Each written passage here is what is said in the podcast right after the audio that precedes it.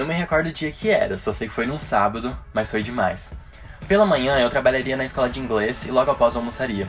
Foi quando o grupo já havia combinado no WhatsApp que iríamos pra cachoeirinha perto da casa da Taine, no interior da cidade, a mesma que eu e ele tínhamos ido no nosso terceiro mês. Pela tarde, peguei meu carro e subi para a casa dele para começarmos a caravana de amigos. De casa em casa fomos. Luca, depois Ariadne, amiga não pôde ir, uma pena. Logo depois, passamos no posto de combustível para comprar cervejas e chocolate para comer lá.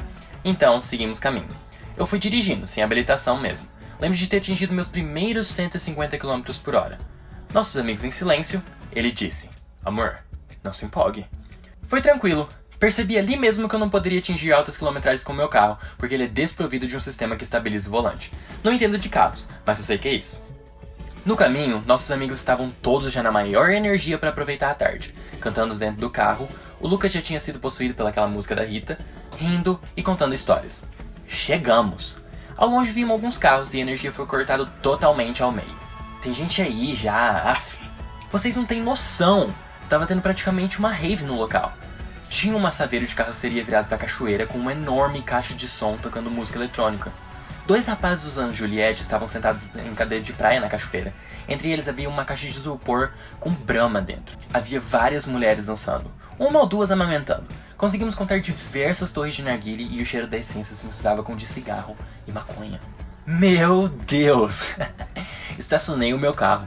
Descemos nossas bolsas, os meninos já estavam sem camiseta e a área estava de shorts e top. Todos preparados para encarar aquele rolê surpreendentemente incrível. Olhávamos e pensávamos como agir. Pessoas passavam por nós e nos olhavam de cima a baixo, assim como nós fazíamos o mesmo com eles. Foi o choque cultural. Jovens da grande metrópole encontram-se com a periferia. Ele relata que se sentia em uma cena de As Branquelas. Itaipava versus Skull Beats. Foi uma mistura de medo, euforia, com vontade de interagir e ao mesmo tempo ficar na nossa.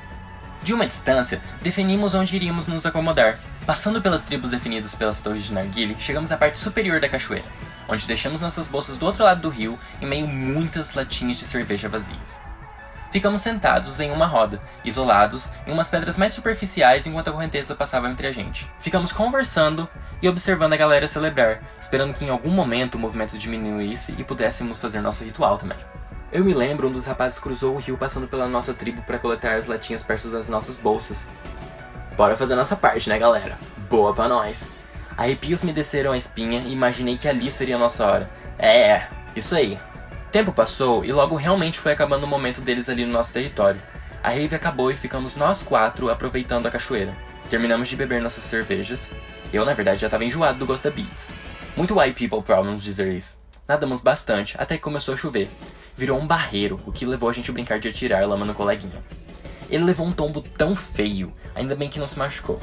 E rimos de tudo o que aconteceu. Foi ótimo.